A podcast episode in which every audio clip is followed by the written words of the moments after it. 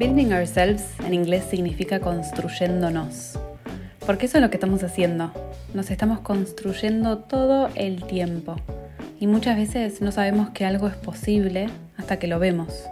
O escuchamos que alguien se atrevió a hacer algo de forma diferente. Este podcast está diseñado para ayudarte a vivir una vida y una carrera desde adentro hacia afuera para plantarte todas esas semillas de posibilidad. Yo soy Sharon Borgstrom, coach creativa, conocida como Persigo la Magia, y te doy la bienvenida porque este camino recién empieza.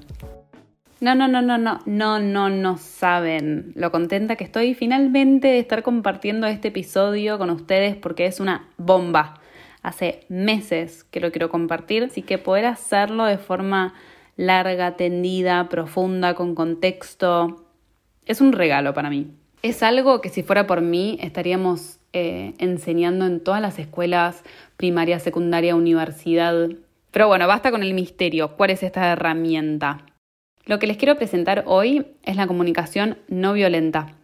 Tiene el peor marketing del mundo, ya sé, con este nombre, pero no saben lo poderosa que es. La comunicación no violenta es un proceso de comunicación que inventó el psicólogo Marshall Rosenberg en los años 60 y que yo lo descubrí un poco de casualidad y no tan de casualidad cuando leí el libro de este mismo nombre, se llama Comunicación no violenta de Marshall Rosenberg, y me impactó muchísimo en mi vida personal y me impactó e influyó muchísimo también en mi trabajo y en la metodología que tengo para hacer coaching. Así que estoy profundamente feliz de tener hoy a una invitada muy especial para que nos cuente acerca de la comunicación no violenta y también nos la pueda enseñar. Mi invitada hoy es Annette Stössel. Annette es formadora de comunicación no violenta, así fue como nos conocimos, y también es arte terapeuta transdisciplinaria y profesora de yoga y meditación. Y en palabras de Annette, con la comunicación no violenta lo que aprendemos es a conectar con lo que nos mueve de verdad y a liberarnos de automatismos que son tóxicos y que utilizamos muchas veces a la hora de defendernos, con los que herimos y nos desconectamos. Es una forma de comunicación que nos enseña cómo cambiar nuestra forma de ver y responder para crear relaciones conscientes y enriquecedoras con nosotros mismos como con los demás. Hola, Annette, ¿cómo estás? ¿Cómo llegas hoy? Hola Sharon, muchas gracias por la invitación. Estoy bien, estoy muy contenta de estar aquí charlando y muy contenta también por la oportunidad que es para mí de divulgar y dar a conocer la comunicación no violenta. Como bien has dicho, una herramienta que a mí pues me ha cambiado la vida, me sigue cambiando la vida y que es muy profunda, pororosa y bella. Trae mucha belleza a la vida. ¿Qué es la comunicación no violenta para, estas, para las personas que nos estén escuchando y, no hayan escuchado hablar nunca acerca de este, de, este, de este término? ¿Qué es la comunicación no violenta? La comunicación no violenta es una propuesta de Marshall Rosenberg, que es el creador de la comunicación no violenta. Lo mm, inició creando en los años 60 en Estados Unidos. Él es era, ya, ya no está dentro de nosotros, era doctor en psicología y cuando empezó a trabajar en, en, su ámbito, pues veía como que no era suficiente, no llegaba a donde quería llegar y ha ido investigando sobre, digamos, los orígenes o qué puede ver en las diferentes culturas, las que están más propensos a utilizar la violencia y los que menos, que veía que eso tiene mucho que ver cómo se comunica. Entonces ha puesto el enfoque en nuestra forma de comunicar y poco a poco llegó a desarrollar lo que hoy día se llama comunicación no violenta. Él lo llama eh, un lenguaje de vida. Quiere decir que es una forma de comunicarnos con el enfoque en generar conexión. Conexión tanto conmigo misma como con las otras personas, porque como tú bien y tu proyecto también bien lo apoyan, es que todo empieza en mí, todo empieza en nuestro interior y también hay formas de comunicarnos nosotras mismas y mismos con nosotras mismas, ¿no? Em, y esta comunicación muchas veces ya es violenta. Hostia, ¿cómo has podido? Qué tonta. Pienso que nos suena, ¿no? Y ahí como estamos desconsiderando lo que la comunicación no violenta tiene como enfoque, que son nuestras necesidades. Entonces, a través del enfoque en lo que sentimos y lo que necesitamos, la comunicación no violenta nos ayuda a generar conexión con lo que está vivo dentro de nosotros en cada momento. Y, digo en cada momento con conciencia, porque en cada momento somos diferentes, ¿no? Es la vida misma. Cuando he comido ya no tengo hambre. Cuando he corrido ya no necesito moverme, ¿no? Cuando he descansado quiero otra cosa, quiero conectar o comunicar o crear, ¿no? Como entonces ahí la vida es movimiento, es cambio. Y de ahí la comunicación no violenta nos ofrece un sistema, para mí es como un sistema que abre el mapa para poder comprender nuestras experiencias con una claridad que yo antes de conocer la comunicación no violenta no he experimentado. Mm. Te escucho y se me vienen tres grandes palabras que fuiste mencionando que una es sentimientos, la otra es necesidades y la otra es claridad. Porque la mayoría de las personas que vienen a trabajar conmigo son personas que no, y me imagino que a vos te pasará exactamente lo mismo, personas que no tienen claridad o que por ahí hay una confusión que no les permite ver las cosas así con una, con una claridad, con una limpieza, porque están las cosas bastante mezcladas.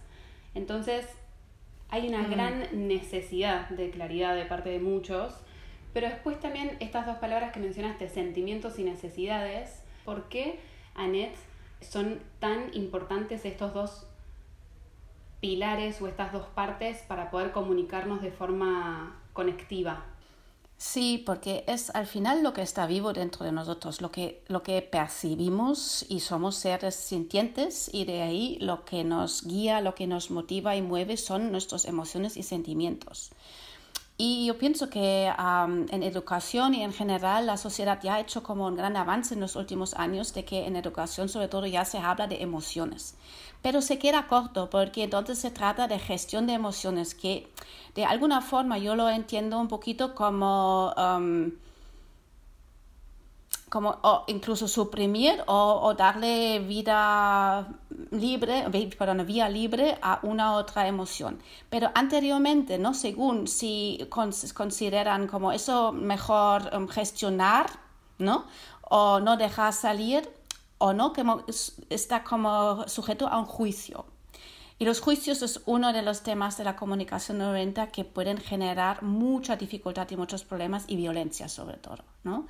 Entonces, cuando hablamos de sentimientos y necesidades, hablamos de los dos centrales pilares de la comunicación no violenta, que tiene cuatro, que es una observación neutral, con esa idealmente empezamos, ¿no? Cuando, cuando describimos algo a lo que queremos referirnos, que puede ser una experiencia, he escuchado algo, he visto algo y entonces yo lo describo sin añadir más cosas, interpretaciones, juicios, etc.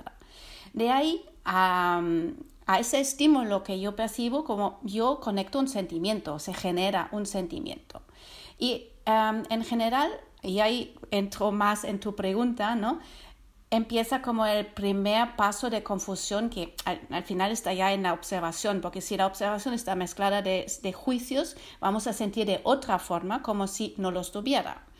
Y cuando hablamos de sentimientos, pues la confusión reside en que las estamos a menudo confundiendo con nuestros pensamientos. Mm. Y nuestros pensamientos son ya juicios, etiquetas, interpretaciones, opiniones, ¿no? Y decimos, yo siento que esa persona está haciendo demasiado ruido. Entonces, si, lo analizamos, siento que lo que viene sería entonces un sentimiento, pero nunca hemos escuchado que esa persona está haciendo demasiado ruido sea un sentimiento, ¿no? Claramente es un juicio, es una opinión mía, es una percepción, con todo el derecho a sentirlo, pero no es un sentimiento. Mm. Entonces, ¿qué siento yo al yo pensar que esa persona hace demasiado ruido? Tal vez estoy irritada, nerviosa, molesta, ¿no? Entonces ahí conectamos con lo que realmente son mis sentimientos. Y cuando conectamos con lo que realmente sentimos, entonces podemos ver, ¿y qué necesito?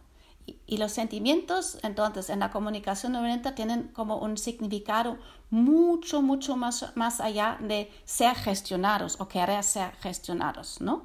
Sino que son los indicadores de los estados de nuestras necesidades. Ya vamos a esa segunda parte. Cuando yo siento irritabilidad, nerviosismo, molestia, ¿qué necesito? En este caso, ¿no? La observación que tal vez aquí hay una persona que mm, en la calle, no sé, arregla algo, una chapa metálica y hace mucho ruido, ¿no? Con todo el derecho de arreglarlo, no vamos a juzgar lo que está haciendo, solamente observamos que en vez de esa persona hace demasiado ruido, arregla una pieza de metal con un martillo. Eso sería la observación neutral. Sentimos molestia, irritabilidad. Y entonces, ¿qué necesito? Necesito tal vez silencio, paz, tranquilidad, relajación. Entonces, si yo sé lo que yo necesito, puedo ir al siguiente paso, entonces, ¿qué opciones tengo? Puedo hacerle una petición a esa persona y tal vez incluso hablarle, decir, mm, cuánto tiempo más está trabajando aquí, me pongo como tensa y quisiera saber, ¿no? ¿Cuánto tiempo? O tengo otra opción, me voy, o me pongo tapones. Bueno, no sé, que ahí se abre como lo que yo conecto, lo que yo veo como una creatividad, ¿no? hay, hay muchas formas de lo que yo puedo hacer. Ahora pensé en tres, ¿no? Pero seguramente hay más. Y de ahí entramos en lo que es también nuestra, nuestro poder, nuestra responsabilidad. En vez de cargar a ese pobre hombre con nuestros juicios y con la culpa incluso de que yo me siento mal, porque muy probablemente no vaya a llegar a irritación, molestia, mm, nerviosismo, sino, pues, eso estoy mal, estoy nerviosa, ¿no? Generalizamos mucho y cargamos la culpa en lo que observamos, en lo que acontece hacia el exterior. Entonces nos perdemos toda una riqueza interior de comprender lo que está pasando dentro de nosotros y la conexión con nuestro poder, que es que yo puedo hacer algo respecto a ello. Y de hecho es mi responsabilidad de hacerlo. Mm. ¿no? Porque no puedo um, culpar y pedir constantemente a, mi exterior que adivine lo que yo necesite y luego haga lo suyo para que se cubran mis necesidades, ¿no? Porque entonces van a hacer lo mismo conmigo. Entonces, eso es lo que también es un juego bastante nocivo que está ocurriendo. Proyectamos la culpa de cómo nos sentimos y cómo estamos en el otro. Y ahí ya empieza este juego que Marshall Rosenberg propuso otro juego, ¿no? En vez de decir quién está bien, quién está mal, quién está en lo correcto, lo incorrecto, como bajo este paradigma de juicios morales, mm. como propuso jugar a, hacer más maravillosa la vida, mm. ¿no? Aportar belleza a la vida de las personas. Y eso es un enfoque muy importante de la comunicación no violenta. Entonces, repasando los cuatro pilares de la comunicación no violenta, ¿cuáles son? Es una observación neutral que no está mezclada de juicios, interpretaciones, opiniones, etc. Que lleva a conectar con lo que yo siento. Podemos también, como yo muchas veces utilizo un muñequito, ¿no? El primero está, observo, es a nivel mental realmente, ¿no? Lo veo y intento quitar los juicios. Luego siento, voy al corazón, ¿no? ¿Qué siento? ¿Qué sentimientos de verdad están ahí despiertos? diferenciando y cuidando que no sean pensamientos míos. Luego, respecto a lo que siento, ¿qué necesito? Y ahí diferenciamos los sentimientos agradables y desagradables. Sentimientos agradables avisan de necesidades cubiertas y las desagradables de necesidades no cubiertas. Y las necesidades hay muy importante que no las confundamos con carencias, porque necesidades son preciosas, vitales, son motor en nuestra vida y están compartidas, humanas y legítimas. Todos las tenemos y tenemos derecho a tenerlos. De hecho, nos mantiene en vida. Si nos descuidamos a corto o largo plazo, pues vamos a enfermar. Corto plazo, si dejo de beber agua, que también es una necesidad, igual como el alimento, y a largo plazo tal vez el cariño o la integración, la pertenencia. Si vivimos sin esto, vamos a enfermar de una o de otra forma, antes o después, pero no es vital, no, no es un, un, estado con el cual podemos vivir con, con salud, ¿no? sin sentirnos conectados a las demás personas, pertenentes a un grupo o a alguien más. Entonces tenemos ahí, yo estoy diciéndote ya estos cuatro elementos con sus diferenciaciones, que da un poquito más de claridad, la observación neutral, los sentimientos, necesidades, para luego ir a la petición o acción. ¿Qué hago respecto a lo que yo he entendido de mí? ¿No? ¿Pido algo a alguien o me pido algo a mí? Y esto lleva a una acción. Una petición hacia alguien ya es una acción, porque yo digo algo a ti, por ejemplo, ¿no? O me pido algo a mí, pues aléjate, mm, cierra las ventanas, ¿no? Como si seguimos con este, con ese ejemplo, ¿no? O habla con esa persona, a ver, ¿no? Con, conseguir información que te da tal vez más pistas, lo que fuera, ¿no? Me lleva al poder. Mm. Me encanta escucharte porque es como tan, es como una fórmula tan fácil, digamos, tan hermosa, tan bella. Observación mm. neutral. Llevan a sentimientos. Bueno, a través de los sentimientos, ¿qué necesidades puedo descubrir? Y a partir de las necesidades, ¿qué es lo que puedo hacer desde una postura empoderada? Y sin embargo, vos y yo lo sabemos, llevarlo a la práctica implica una dificultad, porque si estamos hablando también de comunicación no violenta es porque la comunicación que hemos aprendido y la que es por default es una comunicación que desconecta, es una comunicación violenta, llena de estos juicios, donde se mezclan las necesidades, donde como decías la responsabilidad y la culpa la tiramos hacia el otro. ¿Por qué o qué crees en toda tu experiencia como formadora, qué crees que es lo que más cuesta a la hora de, de llevar esta, esta forma de comunicación a la práctica? Pues yo pienso que son las inercias y automatismos, porque tenemos que considerar que hemos crecido en esto, que nos lo han inculcado, que no conocemos otra cosa de relacionarnos. Es nuestra forma de relacionarnos. Hemos crecido en un contexto cultural, social, que, está en este mm, paradigma dialéctico de bien-mal, que, que juzga y es un juicio moral y arbitrario cambiante. Es muy diferente a valores éticos. Los valores éticos son como honestidad, que no hay que dudar, ¿no? Pero si está bien o mal llevar una falda de qué largura está muy bajo criterio de una cultura o un contexto, ¿no? O si está bien o mal gritar a un hijo.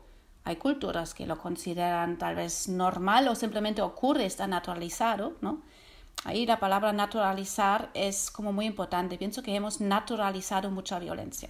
Mm. Y como todo el mundo lo hace, pues incluso yo también lo hago, ¿no? Porque como es más fácil. Pensamos que es más fácil, porque es automático.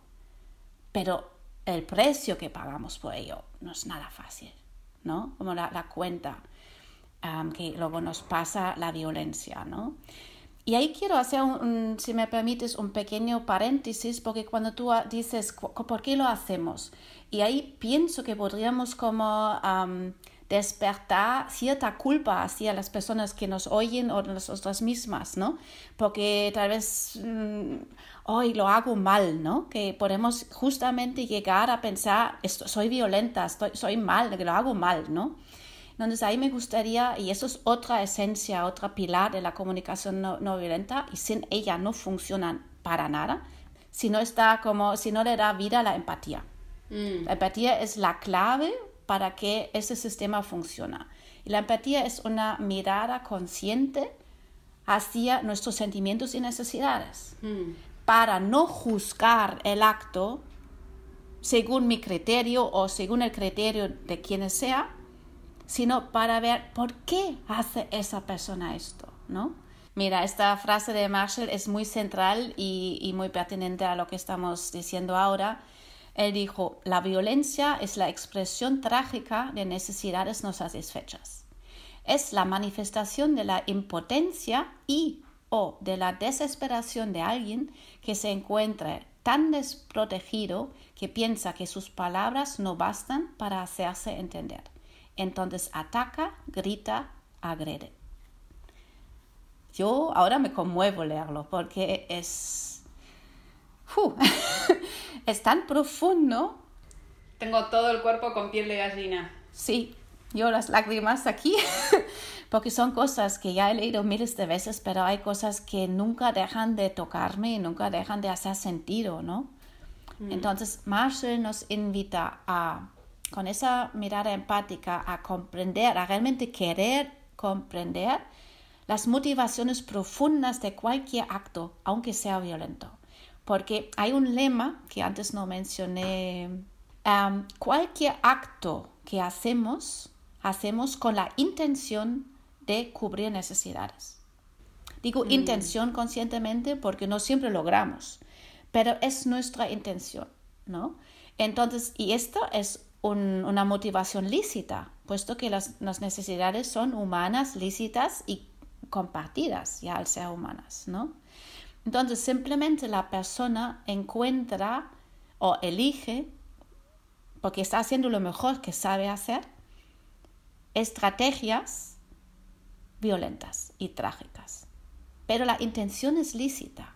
Entonces, la, comunicación no violenta nos abre como ese mapa nos ayuda a comprender el fondo de nuestros actos y de ahí ver, wow, ¿y qué más puedo hacer para no elegir esa vía violenta? para seguir cubriendo o realmente para empezar a cubrir mis necesidades. Porque a menudo nos encontramos en bucles, en repeticiones de hábitos, de actos, que justamente repetimos porque no nos satisfacen. Hmm. ¿no? Obviamente también repetimos cosas que nos satisfacen y por eso lo repetimos, ¿no? Pero también como la, la parte trágica está en que muchas cosas hacemos y que nos duele hacerlo incluso. Y, genera malestar y, dolor tanto en mí como en el otro. Y es como este grito desesperado a mírame, veme, quiero que me veas y que, que, que, me reconozcas, ¿no? Soy importante para ti. Eso está ahí como fondo, ¿no? Me agarra piel de gallina, la verdad. Es como... Porque escucharte decir que todos los seres humanos tenemos necesidades y que esas necesidades son universales y compartidas y que todos tenemos derecho a sentirlas y a, y a querer cubrirlas porque realmente si no lo hacemos nos enfermamos, es como una bocanada de aire fresco, porque a mí me pasó y no creo que haya sido la única, eh, seguramente hay personas que estén escuchando que también se sienten identificadas de decir, bueno, tal vez no, de, de creer que por ahí si soy una persona que tiene muchas necesidades, las tengo que esconder, hacer que está todo bien o que en realidad esto no lo necesito, cuando en realidad no estoy siendo honesta conmigo, porque sí que tengo unas necesidades que si yo no las estoy validando, si yo no estoy siendo consciente, si yo no les estoy dando lugar, de alguna forma u otra, indirectamente, sí van a buscar estrategias para ser satisfechas. Y seguramente esas estrategias no sean las más inteligentes o saludables. Exacto. Mm. Entonces, ojalá quien nos esté escuchando sienta ese alivio de decir tus necesidades son las mismas que otras personas e incluso motivarlos a buscar en Google lista de necesidades como para empezar a desarrollar este lenguaje de, ah, bueno, este es todo el abanico de necesidades que, que pueden estar latiendo.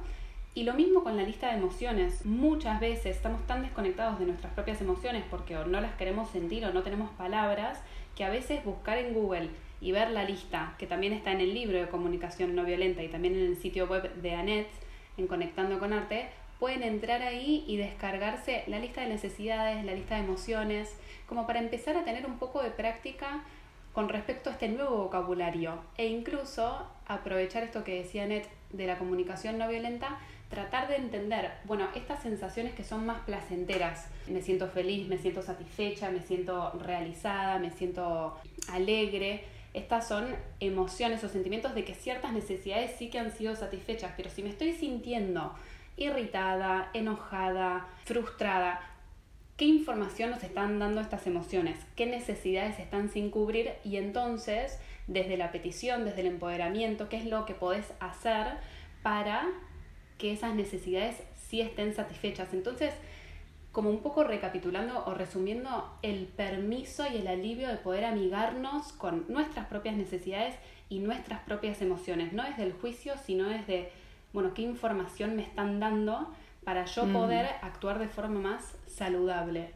también incluso darles el lugar y la importancia a las emociones y a estar en contacto con nuestros propios sentimientos, no solamente como por algo de, ay, ¿cómo me siento? Sino realmente, hola, esta es, esta es información súper importante y súper valiosa que cuida tu salud y la salud de tus relaciones. Entonces, tomémonos un rato, tomémonos un tiempo para escuchar lo que tienen para decirnos. Sí, eso es, para mí es vital. Y vuelvo a hacer hincapié en que mm, primero tenemos que hacernos conscientes de que necesidades no son carencias, no son carencias.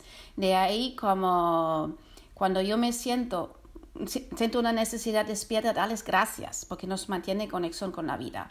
Pero eso es todo también un camino de deshacer aprendizaje, porque realmente, sobre todo las mujeres, estamos ya menos, pero hemos sido educados durante eras de sacrificar nuestras necesidades, de sacrificarnos ah, por el bien de quien, quien sea, ¿no? El hombre, mm, la familia o lo que sea, ¿no?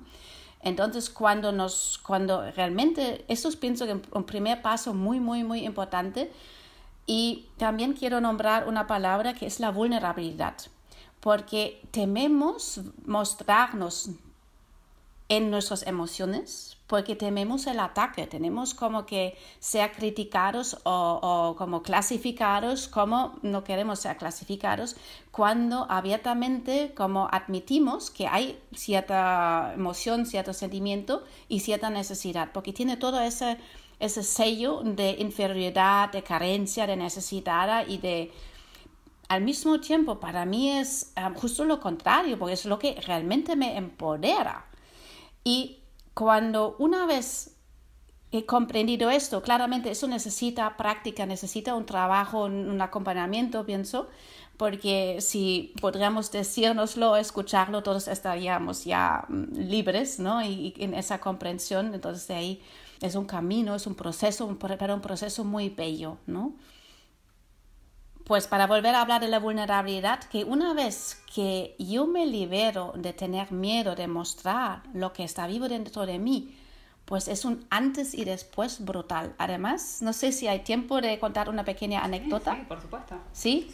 Pues una, una, alumna mía, pues cuando estábamos trabajando la empatía y por esos inicios, esos principios de los cuales hablamos ahora en la comunicación 90, comentó que en su trabajo están trabajando con diferentes idiomas y cada uno supone que, que, tiene que manejarlos, pero ella con el inglés estaba muy insegura y estaba sufriendo mucho cuando le llegaron documentos en inglés porque le costó mucho hacerlo, tenía vergüenza de que alguien la detectara que no lo maneja tan bien, que tenía muchos miedos y claro, ese miedo no le ayudó para nada a gestionarlo y realmente hacer trabajo, porque sabemos el miedo nos bloquea y nos limita, ¿no?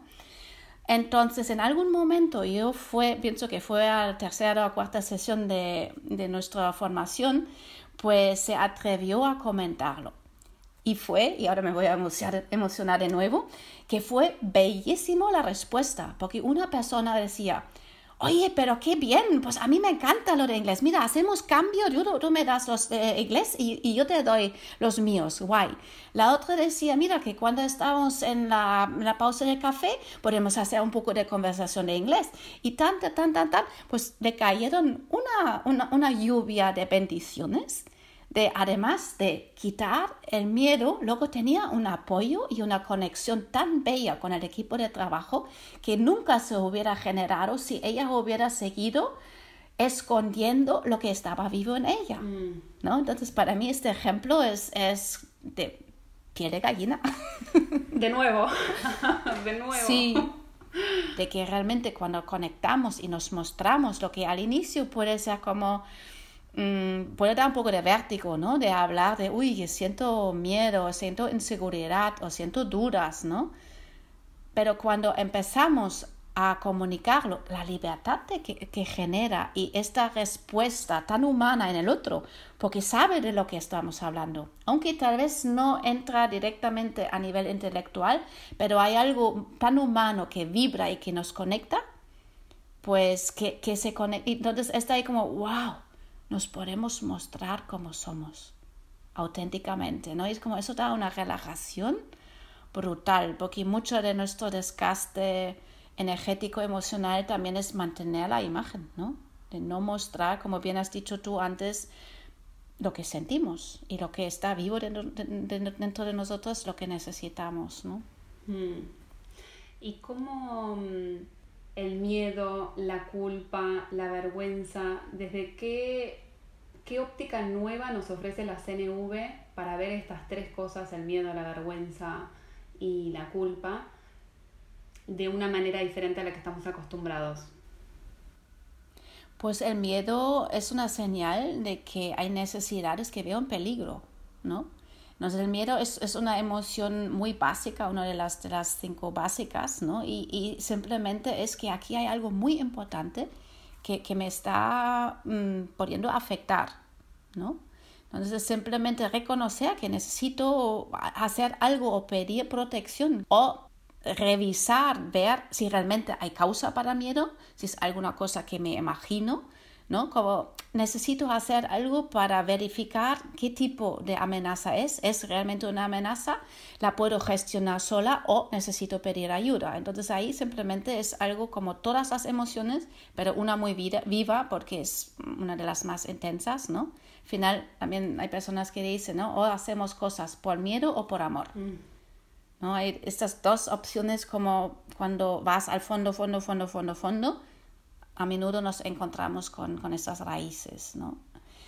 Y tema culpa y vergüenza, que son como primos hermanos, sino hermanos directos, ¿no? En la culpa se trata más bien de lo que yo pienso que yo o otra persona ha hecho mal, juzgamos los actos, y en la vergüenza se trata de un miedo de ser aceptada o no, como de qué soy. Culpa lo que hago y mi eh, vergüenza qué soy. No soy suficiente, ¿no? No soy suficientemente hábil, inteligente, guapa, etcétera, etcétera, ¿no? Entonces es algo que intentamos esconder y cuando llegamos ahí también a la raíz, a lo que quiere cuidar, sea cuidado, al final volvemos a necesidades lícitas, bellas y bonitas que nos conectan con nuestra vida, pues podemos trascender con una escucha, con un acompañamiento, podemos trascender y ir soltando poco a poco estos sentimientos que, son y que están bastante mm, habituales y naturalizados en nuestra sociedad, sobre todo en nuestra sociedad judio-cristiana. ¿no? Mm. Porque ya el bebé ya nace con la culpa mm, puesta, ¿no? Y con suerte se libera de algo de ella, pero no ven la belleza de, la esencia humana, ¿no? Y eso es como un enfoque muy diferente de la, de la comunicación no violenta que parte de que la esencia humana es gozar, aportar belleza a la vida de otras personas. Mm. Ahí tal vez como para los oyentes, si pensáis en un momento en el cual habéis ayudado a una persona porque habéis tenido tiempo y medios y ganas, Libremente lo habéis hecho porque habéis querido y elegido hacerlo. ¿Cómo os habéis sentido? ¿Es esa sensación no una de las más bellas? Casi más, yo pienso que es más bella de cómo a ti te ayuda alguien, poder realmente ayudar y apoyar a alguien y ver cómo le, le, sirve y, que, le aporta a su vida. Otro momento de estrella de gallina, de piel de gallina. me gustaría preguntarte acerca de algo, ya que estamos hablando de las emociones, que es algo que se plantea en el libro, en la comunicación no violenta, que es esto de las emociones falsas. ¿A qué se refieren? Los falsos sentimientos son interpretaciones de lo que pienso que el otro hace, tal vez conmigo, ¿no? Me estás excluyendo, siento, me siento excluida, rechazada, me siento juzgada, me siento ninguneada. Y siempre, como cualquier otra expresión, aunque sea violenta, ¿no? vuelvo a retomar esa idea de todo nos da información, lo podemos traducir. Entonces, cuando yo pienso que tú me juzgas, cuando digo me siento juzgada y me pillo, digo, ah, vale, eso no es un sentimiento. Pero cuando yo pienso que tú me juzgas, ¿qué sentimientos se despiertan? Entonces puedo sentirme enfadada, molesta, pero también puedo sentirme sola, insegura, con miedo, ¿no? Según mis estados de necesidades, entonces se, despiertan otros sentimientos. Y, por ejemplo, estos que mencionabas antes, que eran me siento rechazada, excluida, abandonada, ¿por qué es que no son emociones, digamos, verdaderas? O sea, ¿cuál es el juicio que hay detrás? Pues yo pienso que tú me juzgas, que me, tú me abandonas, que tú me excluyes. Y es como interpreto lo que tú estás haciendo. Pero imagínate, no sé, vivimos juntas y yo estoy en el sofá, tú entras, pasas de largo no me dices nada. Voy a intentar hacerlo con, con una observación neutral. Yo estoy en el sofá, tú vienes, cierras la puerta con fuerza tal que suena, pasas por mi lado, no me dices nada, te sientas en una silla o un sillón en la misma habitación, cruzas los brazos y miras al suelo. ¿Cómo te sientes? Tú que estás ahí sentada en el sofá y, y me ves entrando de esa forma o, bueno, ponte en ese lugar a mí me sucede esa situación de que entras así y me siento ansiosa, siento que sí, rechazo, me siento rechazada y empiezo a imaginar qué hice, qué pasó, está enojada conmigo, ya me pongo a la defensiva. Vale, vemos, la primera palabra, ¿no? Como ansiosa era un sentimiento y la otra era una interpretación ya, ¿no? Eso es muy normal y eso cuesta quitar, eso es solamente práctica, práctica y práctica no, no hay otra, ¿no? Y abrazarnos por ello, que no somos malos por ello, eso es, mm, eso cuesta quitar. Pero cada vez vamos a decir, ah, ah, ah, bueno, bueno, y podemos como añadir y me siento y añadir como lo que realmente hay, ¿no? Pero justamente estás diciendo tú, en este caso, tenías dudas sobre tu implicación en mi comportamiento. Entonces ibas haciendo, ibas hacia ti culpándote a ti, ¿qué he hecho mal? ¿No? Como, ¿por qué está enojada conmigo? También si mis necesidades son diferentes o que, no tengo dudas, digo, hostia, pero tía, ¿no? ¿Cómo es que no me saludas? Eh, ¿Vas de borde o qué te pasa? ¿Ya no te importa? también puedo como atacar hacia afuera, ¿no?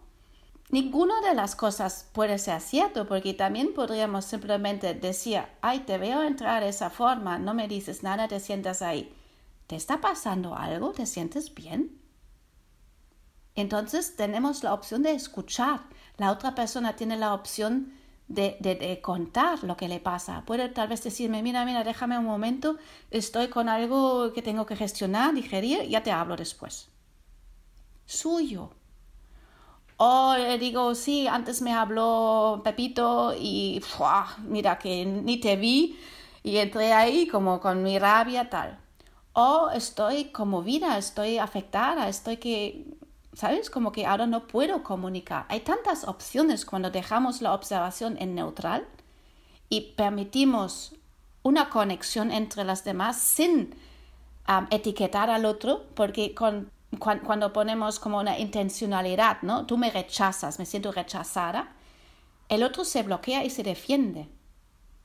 Entonces entramos en una comunicación que ya no es, donde la conexión ya ha como sufrido como mucho una ruptura. Tal vez todavía no hay desconexión, pero no hay apertura del lado del otro, porque cuando yo solamente describo lo que estoy viendo, puedo añadir mis sentimientos y necesidades. De hecho, eso sería como elaborar una expresión honesta, que es la vía expresiva de la comunicación 90 y luego la escucha empática es como yo te escucho, ¿no? Entonces, elaborando una expresión honesta sería, te veo entrar de esta forma, no me has dicho nada y te sientas ahí, me siento muy insegura, me siento un poco mm, incluso molesta o con muchas dudas, ¿no? Como sorprendida y me gustaría comprenderte, ahí la necesidad, comprensión y conectar, ¿no? O saber, o saber cómo te puedo apoyar, ¿no? Apoyo también es una necesidad, o contribuir. Mm, ¿Me podrías, es ahora un buen momento para que me cuentes? Y eso ya es la petición, ¿no? Y puedo también dejarla tan abierta que cuando ya tengo conciencia de que vamos a dejarle la oportunidad que no es culpa de nadie y ver lo que realmente hay, también sé que tal vez necesita un tiempo, como yo también lo puedo necesitar, ¿no? Entonces estamos empezando a bailar y, generar relaciones, o una relación en este caso, donde ya empatizamos con lo que puede haber vivo en la otra persona y en mí. Como una consideración de que hay múltiples posibilidades ¿no? de haber generado un cierto comportamiento, una cierta expresión. Y cuando lo dejamos abierto y seguimos a la escucha, ¿no? con esa empatía de base, con esas ganas de saber qué sientes, qué te pasa, qué necesitas, te puede ayudar, entonces ya el, clima es completamente otro. Mm, porque es uno de apertura y no uno de defensa, ¿no? Es uno más conectado a la empatía, conectado a la vulnerabilidad, como mencionabas antes. Cuando te acercas con curiosidad de querer saber al otro, con una curiosidad que no encaja, ¿no? que no encasilla. Esa apertura. ¿Quieres contarme? Aquí estoy. Piel de gallina de nuevo.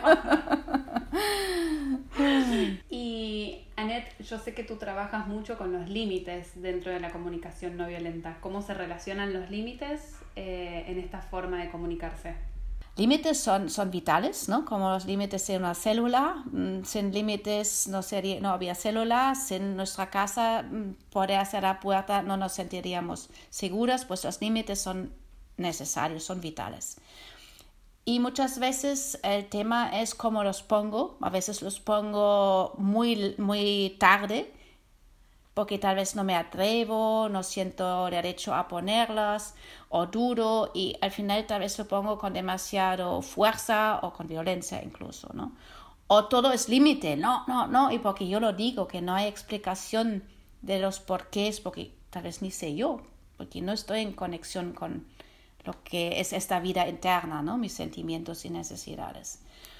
Y de ahí como un punto dentro de los límites que trabajamos eh, explícitamente en Comunicación 90 es aprender a emitir y escuchar un no con tranquilidad. Porque a veces nos cuesta, ¿verdad? A veces mm. decimos, sí, sí, te acompaño o te hago, pero no quiero.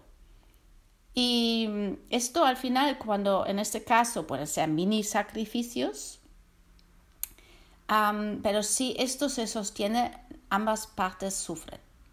Porque si yo te pido constantemente y tú dices sí por decirme sí, por no saber cómo decir no, pues tal vez te alejas de mí para que no sigo pidiéndote, porque no es algo que disfrutas.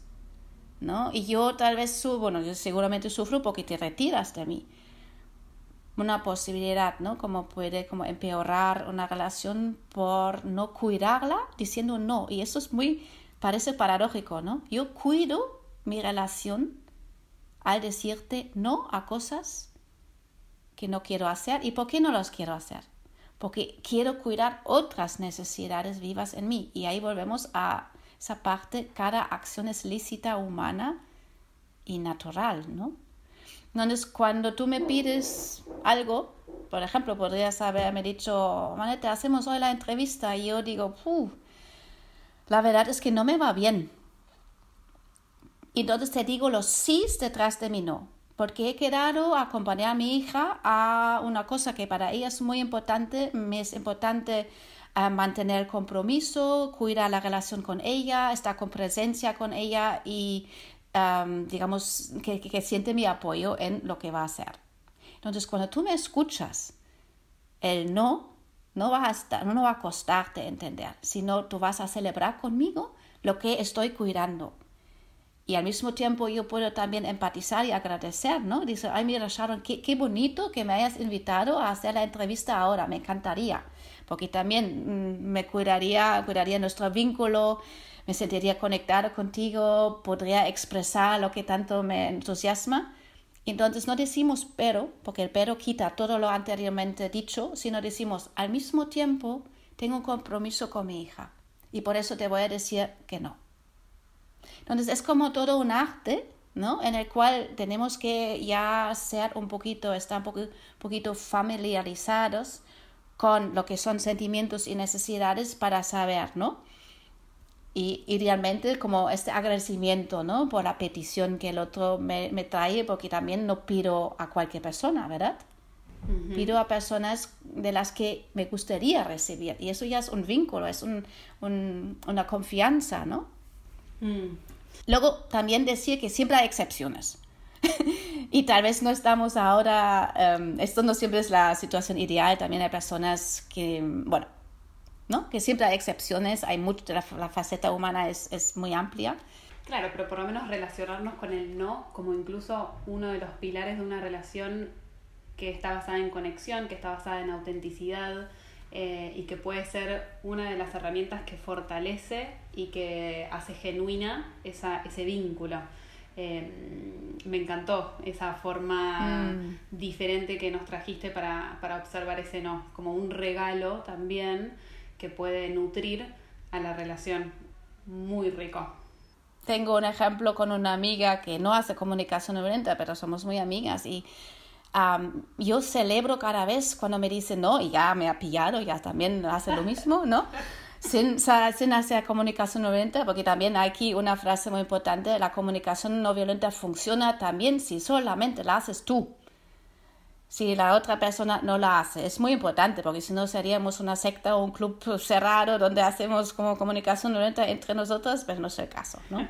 Y con ella yo le pido, le, no, tengo, no tengo inhibición de pedirle, oye, ¿me podrías llevar? ¿Me podrías traer? ¿Me podrías? Y ella dice sí o no. Y yo sé que es un sí de verdad y que es un no de verdad. Entonces cuando me dice do, lo, no, digo, mira, mira, qué bonito, qué bonito que me has dicho que no, gracias.